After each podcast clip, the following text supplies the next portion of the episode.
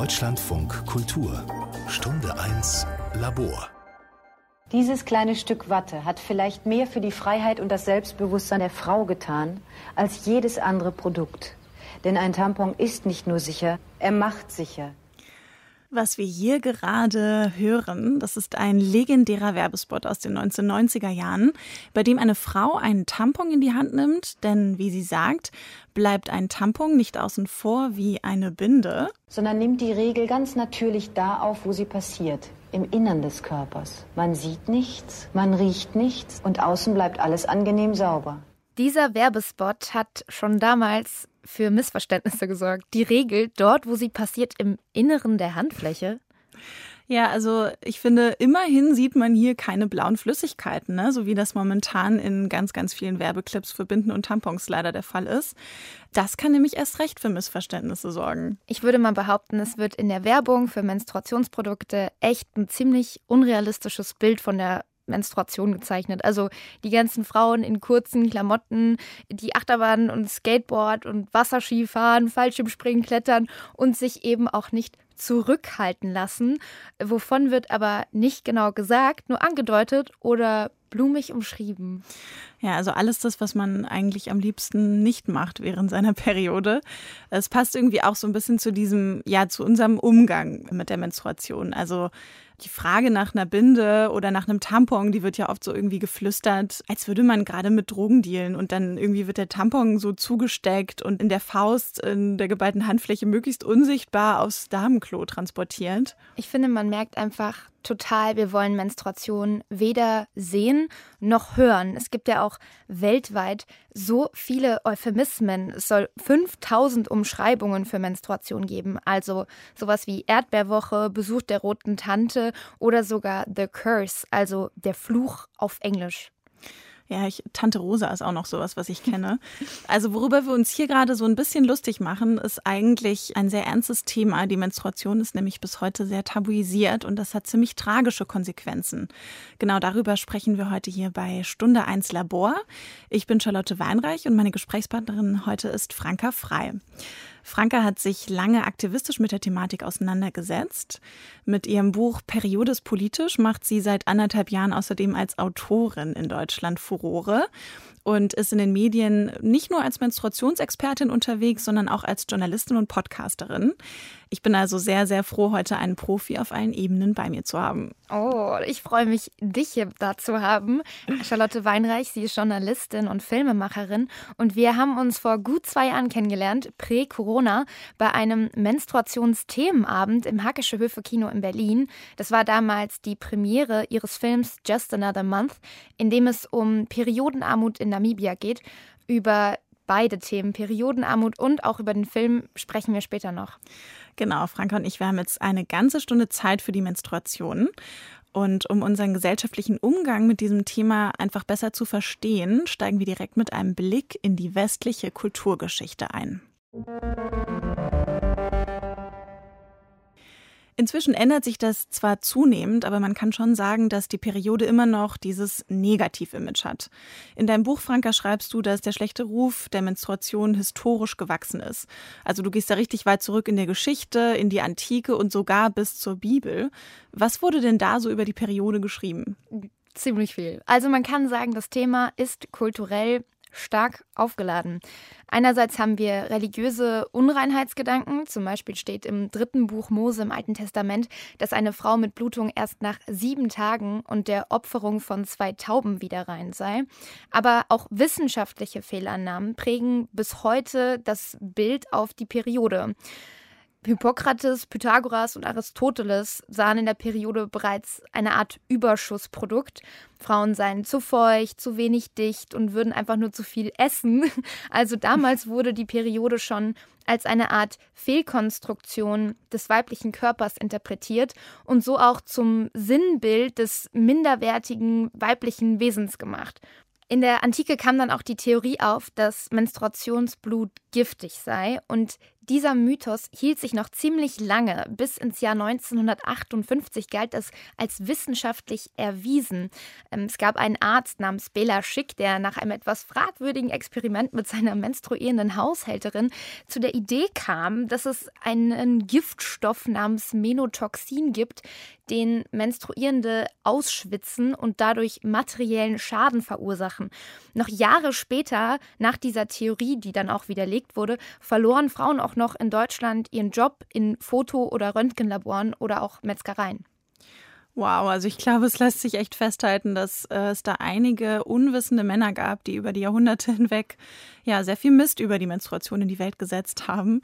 Also aus heutiger Sicht kommt einem das alles wirklich absurd vor. Also zum Beispiel jetzt diese Annahme, dass Menstruationsblut giftig sei. Hm, würdest du aber sagen, dass solche Mythen noch immer Relevanz haben? Also gibt es da was, was sich irgendwie bis heute gehalten hat? Ja, also meine eigene Oma ist auch der Ansicht, dass man während der Periode keine Sahne steif schlagen soll oder keine Buttercreme anrühren. Okay, da musst du vielleicht nochmal mit deiner Oma sprechen. ja, aber wurden Menstruierende immer nur verteufelt? Also gab es jetzt irgendwie auch mal positive Sichtweisen auf die Periode? Ja, also in manchen Gesellschaften wird und wurde die Periode und der Zyklus auch mit sehr viel Macht verbunden, dadurch, dass sie auch vermeintlich mit dem Mond und dem Meer ja eine, eine Verbindung hat. Und in früheren Kulturen wurden Frauen daher auch geehrt und respektiert, aber in der westlichen Kulturgeschichte ist das eher weniger der Fall. Also in der Neuzeit existierte der Aberglaube, dass Menstruationsblut auch Hexen und böse Geister vertreiben könnte. Und es hieß, ähm, Schwerter, die mit dem Blut einer Jungfrau geschmiedet wurden, seien besonders kraftvoll und siegreich. Aber gleichzeitig wurde die Menstruation auch immer mit Unheil in Verbindung gebracht, dem Verderben von Essen, mit dem Tod und mit Vergänglichkeit. Aber ein anderer Mythos, der sich eigentlich bis heute viel hartnäckiger hält, ist die Idee der total irrationalen, hormongebeutelten und deswegen mega unzurechnungsfähigen Frau. Mm, ja, ja, das, das kennen wir doch auf jeden Fall auch heute noch. Also Sprüche so wie, ja, die hat doch ihre Tage, das kennen wir alle. Und ähm, welche Geschichte steckt da jetzt zum Beispiel dahinter? Das ist mal wieder die Antike, die den Grundstein dafür gelegt hat. Das Wort Hysterie kommt ja vom griechischen Wort für Gebärmutter. Hippokrates meinte, die Gebärmutter sei die Ursache von tausend Übeln. Und solche Ideen wurden insbesondere ab dem 19. Jahrhundert und dem Aufkommen des Sozialdarwinismus wieder aufgegriffen. Wissenschaftler waren sich damals einig, dass Frauen aufgrund ihrer kleineren Gehirne schwachsinnig seien und natürlich fand man dann auch in der Menstruation, in der hormonellen Gesteuertheit im Zyklus der Frau eine passende Erklärung dafür, sie in allen Bereichen des Lebens einzuschränken oder auszuschließen. Es hieß, sie sollten nicht in die Uni gehen, sie sollten nicht wählen, sie sollten nicht Autofahren. Und solche Ideen hielten sich auch noch viele Jahre später. Bis in die 70er Jahre meinten manche Ärzte und auch politische Berater, dass Frauen eben aufgrund ihrer hormonellen Imbalancen nicht dazu in der Lage seien, Führungspositionen einzunehmen. Und ganz ähnliches galt übrigens auch bei der US-amerikanischen Raumfahrtbehörde NASA lange Zeit als offizielles Argument dagegen, Frauen als Astronautinnen ins All zu schicken. Man befürchtete damals, Zitat, Schwierigkeiten beim Zusammenbringen einer psychophysiologisch komplexen Person und einer komplizierten Maschine. Und übrigens, als man dann 1983 die erste US-Astronautin ins All schickte, fragte man sie, ob 100 Tampons genug seien. Und die Mission war eine Woche lang. Also das ist ja wirklich, ja, das ist ein Witz. Also ich hoffe, wir sind heute irgendwie weiter. Würde man heute noch Frauen mit 100 Tampons ins All schicken, wenn sie eine Woche da unterwegs sind?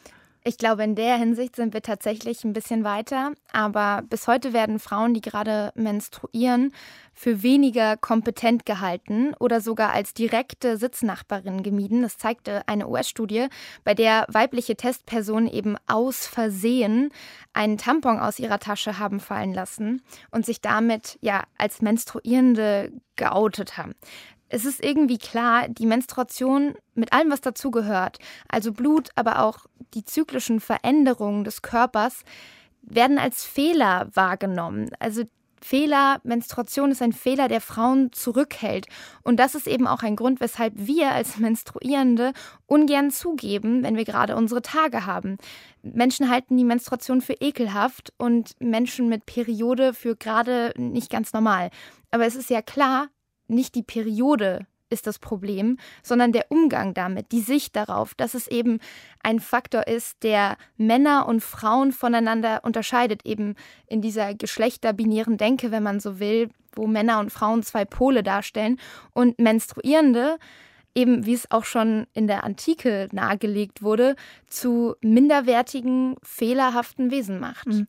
Hier, hier würde ich mal ganz kurz nachhaken, weil du jetzt eben, du brichst ja bewusst mit dem geschlechterbinären Denken, also so diesen klaren Kategorien Mann und Frau, also indem du eben beispielsweise von Menstruierenden sprichst oder ich das jetzt irgendwie auch so übernommen habe. Kannst du das kurz erklären, wo, woher das kommt?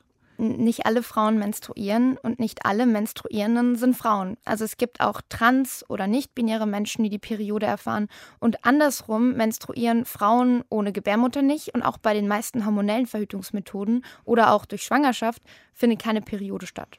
Hm, okay. In deinem Buch schreibst du außerdem, dass sich bis heute die Hälfte der Menstruierenden unwohl fühlt, wenn sie ihre Tage hat. Also auch wenn das jetzt gerade gar niemand weiß. Und es ist einfach diese große Angst vor dem öffentlichen Auslaufen. Ja, und ich habe irgendwie gedacht, ich habe mich da total wiedergefunden in dieser Angst und ähm, musste mich daran erinnern, in so in der Schule wurde uns jetzt auch nicht gerade so ein offener Umgang mit der Menstruation beigebracht. Und ich weiß noch, was ich für eine Panik hatte im Schwimmbad zum Beispiel davor, dass man irgendwie nur den Faden meines Tampons sehen könnte. Ja, ich weiß genau, was du meinst. Äh, das ist eine Panik, die wir beigebracht bekommen haben.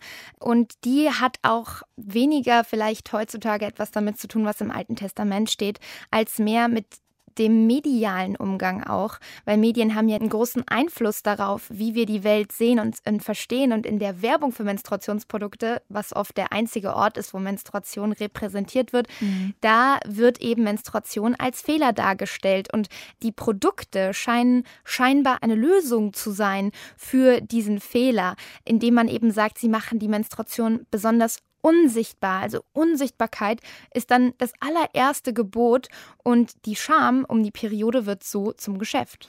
Okay, du würdest also sagen, Hersteller arbeiten wirklich ganz bewusst mit der Scham wegen der Periode negativ aufzufallen? Ja, also das beste Beispiel dafür liefert ja auch der Fall Pinky Gloves. Also das waren diese zwei Unternehmer, die eine Idee hatten für einen pinken Handschuh, mit dem man Tampons möglichst hygienisch und unauffällig eben unsichtbar wechseln und entsorgen sollte, damit zum Beispiel auch Männer wie sie im Mülleimer äh, nichts davon zu sehen bekommen. Aber auch bei anderen Menstruationsprodukten sieht man das zum Beispiel an extra parfümierten Binden und extra Flügelchen, damit ja nichts daneben geht und niemand etwas bemerkt, damit man eben nichts sieht oder nichts riecht. Ähm, aber wenn man sich das jetzt mal vorstellt, so im Vergleich, es geht nicht um den Fleck, den die Periode tendenziell verursachen könnte. Wenn so ein Glas Rotwein umfällt, dann ist das auch doof und vielleicht auch unpraktisch und vielleicht ein bisschen peinlich, aber kein Vergleich dazu, was für Gefühle hochkommen, wenn man öffentlich menstruiert, also dieser tief verankerten Panik vor, ja, vor den Augen aller einen Blutfleck zu mhm. hinterlassen mhm. auf der Hose. Ja, das ist ein schöner Vergleich mit dem Rotweinfleck. Du hattest jetzt eben diesen Fall Pinky Gloves angesprochen und da finde ich ist ja aber also dieses Produkt und alles, wofür es steht, ein Beispiel dafür, dass sehr viel Gegenwind aus der Gesellschaft und eben vor allem aus den sozialen Medien erfahren hat, also einen super Shitstorm ausgelöst hat. Und äh, die Gründer haben ja dann die Produktion auch im Endeffekt eingestellt. Es gibt also schon auch wirkungsvollen Aktivismus gegen Stigmatisierungsformen der Periode. Und in deinem Buch beschäftigst du dich ja auch mit so beeindruckenden Persönlichkeiten, AktivistInnen, die sich eben gegen dieses schambehaftete Image wehren. Hm, hast du da irgendwie so ein Vorbild oder eine Lieblingsfigur? Wer hat dich da besonders beeindruckt? Oh, also Vorbild, ja, es ist schwierig, weil es gibt sehr viele prägende Figuren im Menstruationsaktivismus, also einer globalen Bewegung für die Enttabuisierung der Periode. Aber wenn ich jetzt eine Person äh, nennen müsste, dann wäre das Madame Gandhi, eine Musikerin, die den London-Marathon im Jahr 2015 während ihrer Periode ohne ein Menstruationsprodukt gelaufen ist und dann in der Ziellinie an ankam, verschwitzt, äh, glücklich und mit einem ganz großen Fleck auf ihrer Sporthose, um eben ein Zeichen zu setzen gegen das Tabu.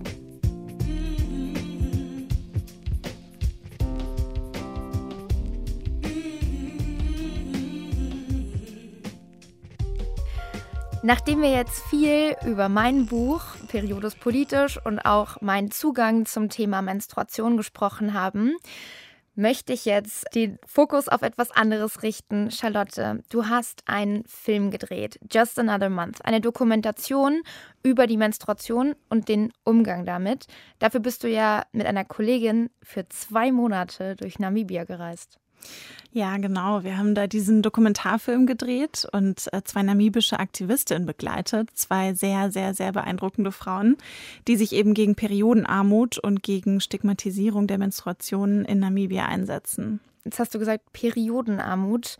Vielleicht können wir das nochmal erklären. Wie würdest du den Begriff definieren? Ja, also Periodenarmut bedeutet im Grunde, dass man während der Menstruation ja einfach keinen Zugang zu Hygieneprodukten hat, also jetzt wie Binden oder Tampons, aber auch zu sanitären Anlagen nicht oder Schmerzmedikamenten. Also Periode ist ja oft mit unglaublichen Krämpfen und Schmerzen verbunden und dass eben dieser Zugang nicht da ist, weil man es sich nicht leisten kann. Also man schätzt, dass es weltweit tatsächlich an die 500 Millionen Menschen betrifft, die während ihrer Periode keinen Zugang zu Sanitärprodukten haben. Und äh, ja, das kann natürlich dann zur Nutzung von unhygienischen Materialien führen. Also in Namibia haben wir da mitbekommen von eben Menstruierenden, die ausweichen auf Blätter, Zeitungspapier, Stofffetzen. Und ja, man kann sich denken, das wiederum erhöht dann das Infektions- und Krankheitsrisiko enorm. Hm. Jetzt sprichst du ja von Namibia explizit und durch deine Schilderung könnte auch der Eindruck entstehen, das ist ein Problem, das vor allem im globalen Süden äh, zu finden ist. Also mhm. ja, Länder, die so sogenannt äh, der globale Süden sind. Aber wie ist das in Ländern wie Deutschland? Wie ist das in Europa? Ja, das ist ein Eindruck, den wir eigentlich wirklich vermeiden wollen, weil Periodenarmut ist auf jeden Fall auch in Europa ein Problem. Es gibt hier zwar nicht ganz so viele Studien und Zahlen darüber, aber es gibt wissenschaftliche Untersuchungen, die zeigen, dass ähm, in Schottland zum Beispiel jede fünfte Frau angibt, dass sie Probleme hat, äh, für Hygieneartikel aufzukommen. Und ähm, ganz ähnlich gibt es auch Untersuchungen für Großbritannien, die gezeigt haben, dass eins von zehn Mädchen sich keine Hygieneprodukte leisten kann. Und äh, in Deutschland, also ich habe mich jetzt in Vorbereitung auf diese Sendung auch noch mal genauer über Periodenarmut in Deutschland informiert. Und das Problem betrifft hier vor allem obdachlose Menstruierende. Und deshalb habe ich verschiedene Notunterkünfte für Frauen in Berlin besucht und habe dort eben versucht, mit Menschen ins Gespräch zu kommen direkt. Aus deiner Recherche ist eine Reportage entstanden und in die hören wir jetzt mal rein. Im Berliner Stadtteil Wedding liegt Evas Haltestelle, eine Tagesstätte für wohnungslose Frauen. Josephine Berning arbeitet hier als klinische Sozialarbeiterin und führt mich durch die Einrichtung. Wir haben hier die Waschmaschine. Die Frauen können einmal in der Woche können sich hier eine Wäsche waschen. Frauen jeden Alters aus verschiedensten Kulturen nutzen Evas Haltestelle tagsüber zwischen 10 und 18 Uhr als eine Art Safe Place. Männer sind hier nicht erlaubt. Die Frauen können hier duschen, bekommen Hygieneartikel und Kleidung, eine Mahlzeit oder einfach eine Tasse Kaffee. Wer möchte, kann außerdem soziale oder psychologische Beratung in Anspruch nehmen. Evas Haltestelle, das merke ich schnell, ist vor allem ein Ort der Gemeinschaft und der Geborgenheit. Josephine und ihre Kolleginnen sind immer ansprechbar. Viele von ihnen arbeiten hier ehrenamtlich. Nee, nee, es ist äh, Charlotte Weinreich vom Deutschlandfunk und macht heute ein Interview mit noch einer Besucherin zum Thema Periodenarmut. Ja, dafür bin ich heute hier, um über Periodenarmut in Deutschland zu sprechen. Die Bundesarbeitsgemeinschaft für Wohnungslosenhilfe geht von 678.000 Menschen in Deutschland aus, die in prekären Wohnverhältnissen leben.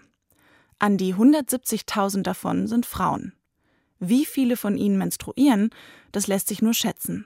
Der Sozialdienst katholischer Frauen geht davon aus, dass ca. 90 Prozent der obdachlosen Frauen zwischen 19 und 55 Jahre alt sind, also vermutlich ihre Periode haben.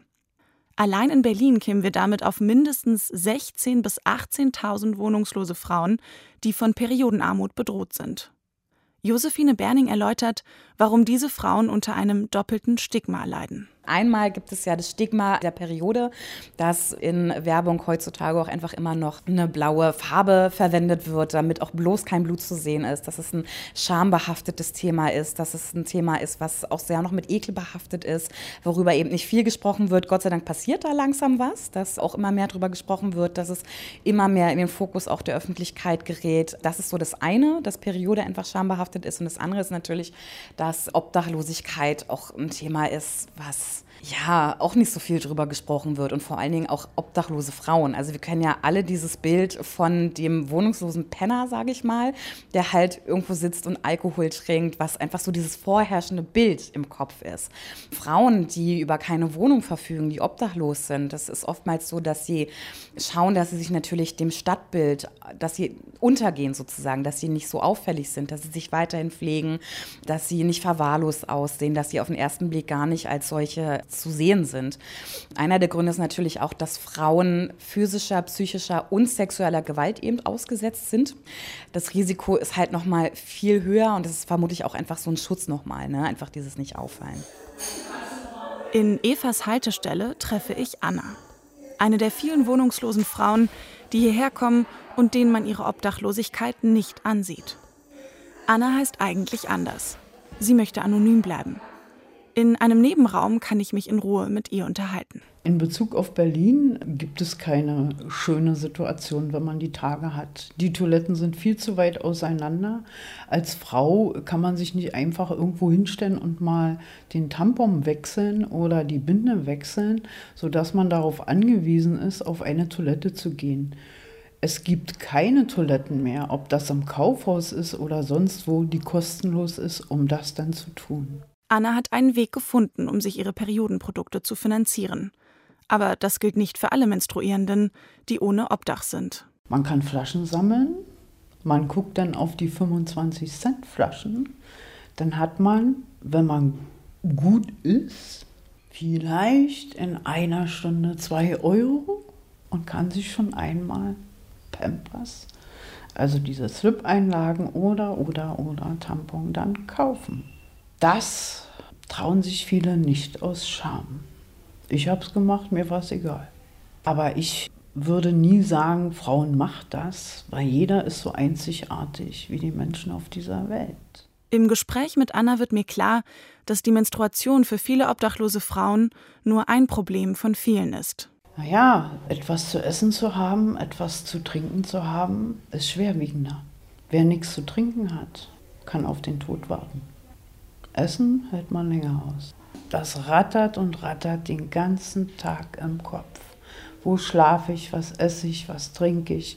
Meine Kinder habe ich 100 Jahre nicht gesehen. Ich schäme mich, ich bin auf der Straße, ich habe kein Bett und so weiter.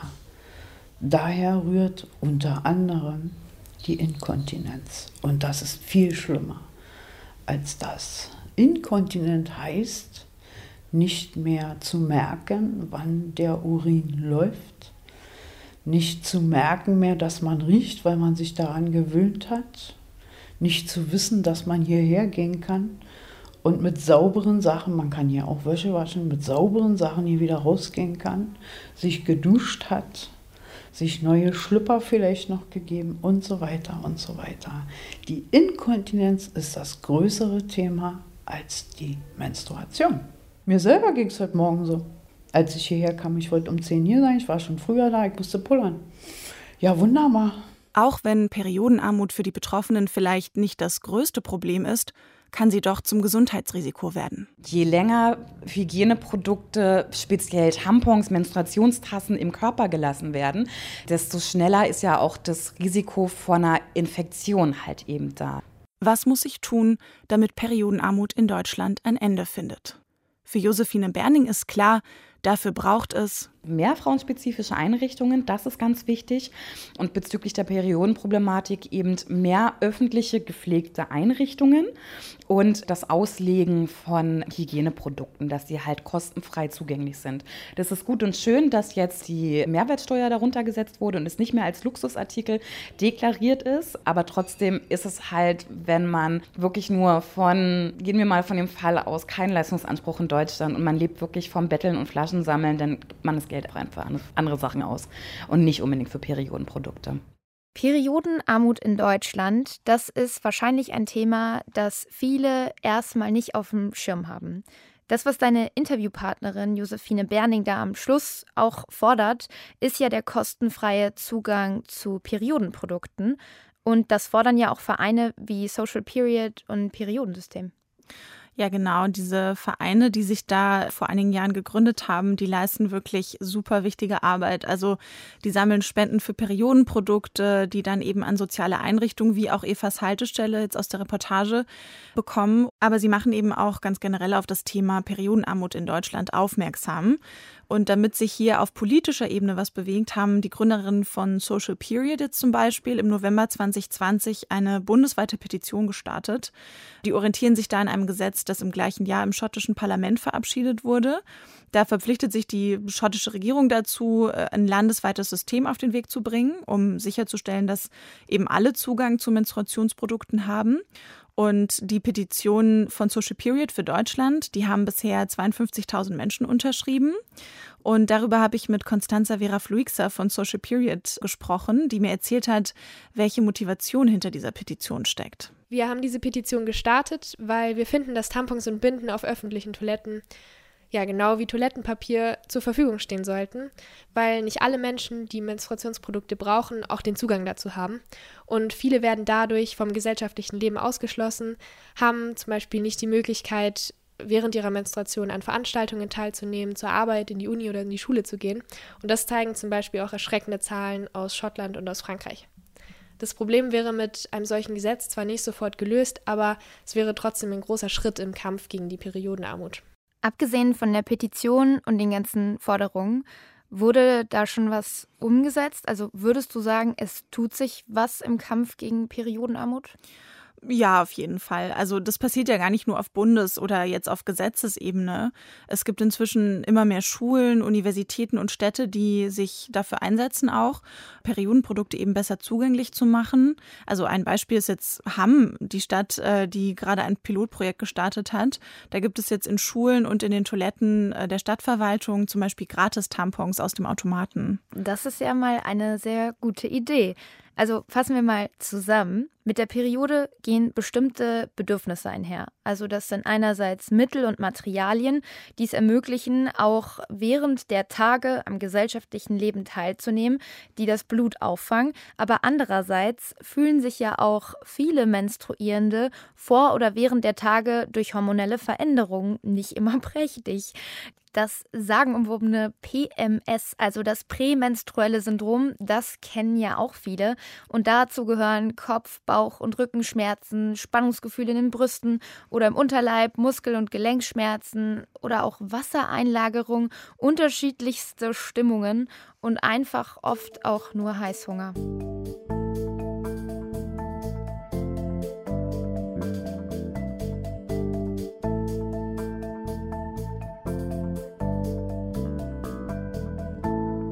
Ja, PMS mit dem Thema schaffen wir hier gerade eine ganz gute Überleitung zu Krankheiten, die in Verbindung stehen mit Menstruationen oder Krankheitsgefühlen.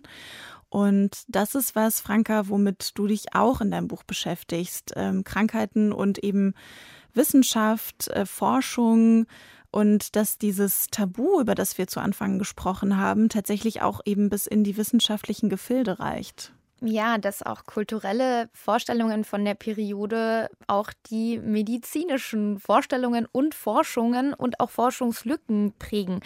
Das ist in den letzten Jahren zunehmend in die Öffentlichkeit geraten, vor allem durch Bücher wie von Caroline Criado Perez, Unsichtbare Frauen, oder auch Rebecca Endler, Das Patriarchat der Dinge. Da wird ganz klar, wir leben in einer Welt, in der das Cis-Männliche als das Maß aller Dinge gilt. Also das reicht von der Raumtemperatur in Büros, die an der Körpertemperatur von Männern gemessen ist, damit sie es angenehm haben, aber was für Frauen tendenziell auch etwas zu kühl ist, bis hin zu Anschnallgurten im Auto, die mit Dummies getestet wurden, die den männlichen Durchschnitt darstellen. Also einen ungefähr 1,75 großen, 76 Kilogramm schweren Mann, weshalb auch die Wahrscheinlichkeit, sich bei einem Autounfall schwer zu verletzen als Frau doppelt so hoch ist als, mhm. äh, als Mann. Okay, das ist echt krass, weil das ist ja wirklich lebenswichtig. Äh, wir sind ja jetzt aber eigentlich beim Thema Menstruation. Was hat das jetzt damit zu tun? Ja, diese Forschungslücken, die gibt es eben auch in der Medizin. Also die Gender Data Gap nennt man das, die Lücke bei der Erhebung wissenschaftlicher Daten und auch der Forschung in Bezug auf Geschlecht. Krankheiten und Therapien werden normalerweise an männlichen Maßstäben erforscht und behandelt. Zum Beispiel richtet sich die empfohlene Dosierung von Schmerzmitteln an den durchschnittlichen Männerkörper, obwohl Frauen auch tendenziell häufiger Schmerzmittel nehmen. Und bei Medikamententests sind auch normalerweise die meisten ProbandInnen männlich. Im Schnitt sind ungefähr nur ein Drittel Frauen und selbst selbst die Tiere, an denen medizinische Versuche unternommen werden, sind meistens männlich oder man hat ihnen die inneren Reproduktionsorgane entnommen. Hm. Ja, dabei funktionieren ja Körper von unter, also unterschiedlichen Geschlechts anders, oder? Ja, ja. Also sie haben unterschiedliche Hormonlevel. Östrogen zum Beispiel stärkt die Immunabwehr und Testosteron hemmt sie. Und Medikamente werden bei Menschen unterschiedlichen Geschlechts auch anders verstoffwechselt und haben dadurch manchmal auch eine ganz andere Wirkung. Ein bekanntes Beispiel dafür ist Aspirin. Bei Männern hilft das das, Herzinfarkte vorzubeugen. Und bei Frauen hat es aber keine prophylaktische Wirkung auf, gegen Herzinfarkte, sondern Schlaganfälle. Und das war lange Zeit auch nicht klar. Die Folge ist, dass Frauen wenn sie Medikamente nehmen, ungefähr 1,5 bis doppelt so häufig an Nebenwirkungen leiden. Und außerdem werden Krankheiten wie auch zum Beispiel Herzinfarkte bei Frauen dadurch seltener erkannt, weil die typischen Symptome wie zum Beispiel Herzstechen bei einem Herzinfarkt eigentlich für Frauen gar nicht typisch sind, sondern eben für Männer. Es mhm, wird ja immer besser hier.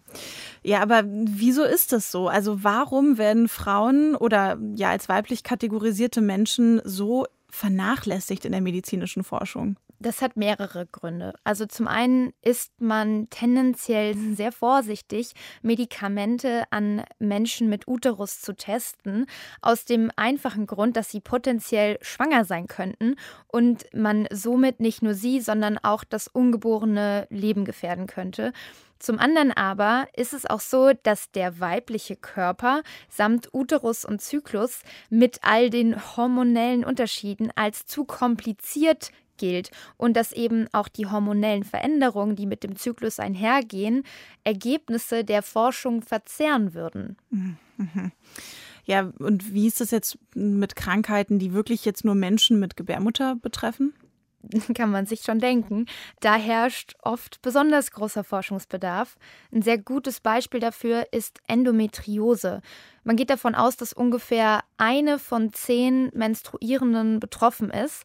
Aber ich habe, also ich weiß nicht, wie es dir geht, ich habe zum ersten Mal vor drei Jahren davon gehört. Ja, ich kenne die Krankheit tatsächlich auch erst seit eine Freundin von mir davon betroffen ist. Kannst du aber noch mal ganz kurz erklären, was Endometriose eigentlich genau ist? Das ist ein Leiden, bei dem sich Gebärmutterschleimhaut ähnliches Gewebe außerhalb der Gebärmutter ansiedelt, zum Beispiel in der Blase, in der Niere oder auch im Darm. Die Entzündungsherde wachsen und bluten zyklisch. Zum einen kann das sehr starke Schmerzen verursachen, zum anderen aber auch Einschränkungen der Fertilität. Also es kann zu Unfruchtbarkeit führen. Mhm. Ich habe mich darüber mit einer Ärztin unterhalten, Dr. Mandy Mangler. Sie ist Chefärztin der Klinik für Gynäkologie und Geburtsmedizin in Berlin und hat mir dazu noch mehr erzählt. Das ist so, wenn die Endometriose länger besteht, dass dann die, sie ähm, sich durch so chronische Probleme und Schmerzen äußern kann und dass der Unterbauch einfach mh, mm, wie so programmiert wird, ähm, Schmerzen an den Kopf zu senden, ja, oder Schmerzen zu machen. Ähm, es muss nicht unbedingt auch so sein, dass die ganze Zeit Gefahr für den Bauch besteht, aber der Bauch hat sich dann so daran gewöhnt, Schmerzen zu produzieren, dass er es immer und immer wieder tut. Ja, das nennt man Schmerzgedächtnis und das ist bei Endometriose wirklich stark ausgeprägt. Also das bedeutet, dass die Krankheit auch tendenziell immer schlimmer wird und man irgendwann vielleicht auch nicht nur Regelschmerzen hat, in Anführungsstrichen, das ist ja eine chronische Schmerzerkrankung, sondern irgendwann auch Schmerzen beim Wasserlassen oder Schmerzen beim Sex, zum Teil auch beim Stuhlgang. Und die Krankheit betrifft so viele und trotzdem ist sie recht wenig bekannt und wird auch selten diagnostiziert. Der durchschnittliche Zeitraum zwischen dem Auftreten der ersten Symptome und der Diagnose Endometriose, der ist in Deutschland immer noch mehrere Jahre, also im Schnitt sieben oder acht Jahre. Und der ist in den letzten Jahren auch nicht kürzer geworden. Also man kann jetzt auch nicht sagen, dass die Gesellschaft da so weitergekommen ist, dass die Infos so fließen, dass die Endometriose besser diagnostiziert wird als noch vor 20 Jahren. Mhm. Aber wie kann es denn sein, dass das sieben Jahre dauert, so eine Krankheit zu diagnostizieren? Warum geht das so lange? Zum einen ist die Krankheit recht komplex. Bislang ist eine Bauchspiegelung nötig, um überhaupt sicher eine Diagnose stellen zu können. Zum anderen sagen aber auch Endometrioseforscherinnen und Ärztinnen, dass die Krankheit wahrscheinlich viel besser erforscht wäre, wenn sie Männer und nicht Frauen betreffen würde. Also Unterleibsschmerzen werden bei Frauen das beweisen auch Studien, tendenziell weniger ernst genommen und so prägen eben auch kulturelle Sichtweisen auf die Periode die Forschung. Das hat auch ähm, Dr. Mangler bestätigt. Auch bei der Endometriose zählt so Sexismus oder Herabwürdigen von Symptomen, das spielt schon eine sehr große Rolle. Das Leben der Frau, das ist, wird immer ganz schnell verbunden mit, mit Schmerzen. Und wenn dann die Frau sagt, naja, mir tut was weh, dann denkt man immer, naja, tja, ist eben so, ne? Die Regel schmerzt, die Geburt schmerzt und alles schmerzt so im Leben der Frau. Aber das ist eigentlich nicht mehr notwendig. Also dazu sind wir zivilisiert genug, um das zu unterbinden oder zumindest zu hinterfragen und dann zu gucken, wie man es besser machen kann. Also man sieht auch so Vorstellungen vielleicht aus der Bibel, wo mhm. ähm, oder religiöse Übersetzungen, wo Menstruation als Teil der Erbsünde verstanden wird, die sind äh, unterschwellig schon noch auch irgendwie da im gesellschaftlichen Denken. Das Problem bei der Endometriose ist auch, dass sie für viele zu einem kompletten Ausfall im Alltag führt. Also in besonders schweren Fällen kann man da auch einen Behindertenausweis beantragen. Und natürlich bedeutet das dann neben den ganzen Schmerzen auch finanzielle Verluste durch Arbeitsausfall also sowohl für die Betroffenen selbst als auch für die gesamte Wirtschaft, wenn man überhaupt so argumentieren will. Mhm. Wann wüsste ich denn, ob ich auch Endometriose haben könnte? Wie viele Schmerzen würdest du sagen, sind normal? Ärztinnen sagen, dass wenn man auch mit Schmerzmitteln nicht am Alltag teilnehmen kann, dann ist wirklich allerspätestens der Punkt erreicht, wo man die Sache ernst nehmen lassen sollte, sich untersuchen lassen sollte und eben dranbleiben, weil für die Diagnose oft auch mehrere Ärztinnen benötigt werden und beteiligt sind. Okay, und wenn jetzt Endometriose diagnostiziert wurde, wie wird die dann behandelt? Das kommt darauf an, ob ein Kinderwunsch besteht und auch wie heftig die Beschwerden sind. Also oft werden Endometriose-Betroffene erstmal mit hormonellen Methoden behandelt. Zum Beispiel wird ziemlich oft die Pille verschrieben, wodurch der Zyklus außer Kraft gesetzt wird, weshalb die Schmerzen dadurch oft besser werden. Aber es ist auch wichtig zu betonen, dass die Pille kein Heilmittel gegen Endometriose ist. Sobald man sie absetzt, kommen die Beschwerden eben wieder. In vielen Fällen werden Endometrioseherde auch operativ entfernt. Allerdings bilden sich bei ungefähr 20 Prozent der operierten Endometriose-Patientinnen innerhalb von fünf Jahren nach der Operation erneut Endometrioseherde und manchmal ist dadurch dann die Entfernung der Gebärmutter der letzte Ausweg. Das war zum Beispiel bei der Schauspielerin und Autorin Lena Dunham so. Ja, das ist ja schon mal ein, ein erster Schritt, dass dann betroffene Prominente damit an die Öffentlichkeit gehen und dadurch Aufmerksamkeit für das Thema schaffen. Was würdest du sagen, muss aber noch passieren, damit sich die Situation verbessert? Wir brauchen vor allem mehr Forschung zum Thema Endometriose. Also der Bereich ist vergleichsweise unterfinanziert und ja, das hat eben auch etwas damit zu tun, dass die Krankheit nur Menschen mit Uterus betrifft. Menstruation und alles, was damit zu tun hat, steht nach wie vor im Zeichen eines über Jahrhunderte gewachsenen Forschungsdefizits, ähm, in der das Männliche die Norm darstellt und die Periode und der Zyklus wenig bis überhaupt keine Rolle spielen. Ja, eine Rolle hat es jetzt ja aber zum Beispiel auch in Bezug auf die Corona-Impfung wieder gespielt. Also ich habe immer wieder gehört und äh, gelesen, dass viele nach der Impfung veränderte oder unregelmäßigere Zyklen hatten und auch teilweise sehr schmerzhafte Blutungen. Das ging mir tatsächlich auch so nach meiner Corona-Impfung.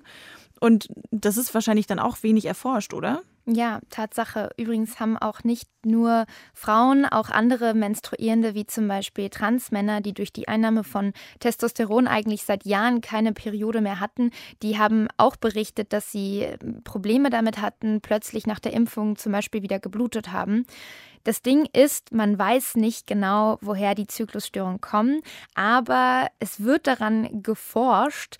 Aktuell ist eine Studie gestartet worden von der Uni Köln und der Uni Maastricht, die eben Zusammenhänge von Veränderungen des Zyklus, Menstruationsbeschwerden und der Covid-Impfung untersuchen möchte. Das ist ja eigentlich cool, dass das wissenschaftlich untersucht wird. Also kann das jetzt nicht irgendwie auch wieder zu Skepsis, also gegenüber der Impfung führen? Eigentlich will man damit genau das Gegenteil bewirken. Die Initiatorin der Studie, Maria Bayer, hat mir erklärt, warum das eben auch so wichtig ist, um gerade Ängste zu nehmen und Skepsis damit vorzubeugen. Frauen und auch andere menstruierende Personen machen 50 Prozent dieser Gesellschaft aus.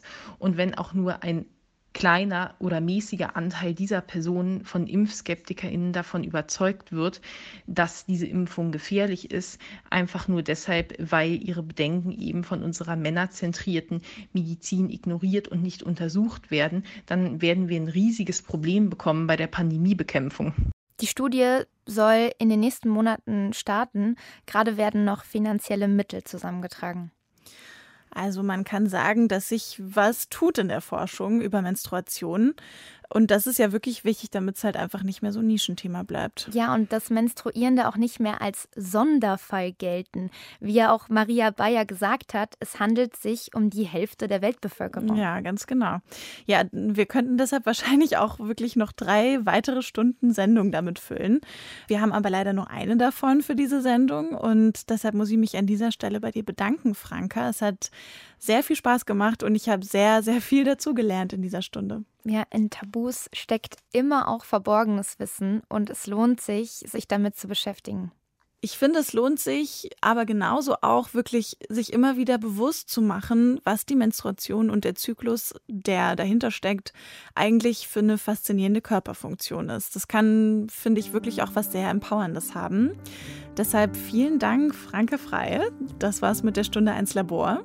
Danke, Charlotte. Charlotte Weinreich habt ihr da gehört. Danke fürs Zuhören.